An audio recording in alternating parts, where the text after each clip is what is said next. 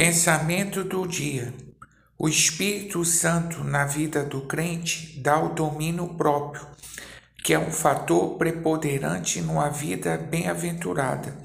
Sem o domínio próprio, a pessoa dá vazão aos apetites desordenados da carne, que lhe trazem desequilíbrio em tudo.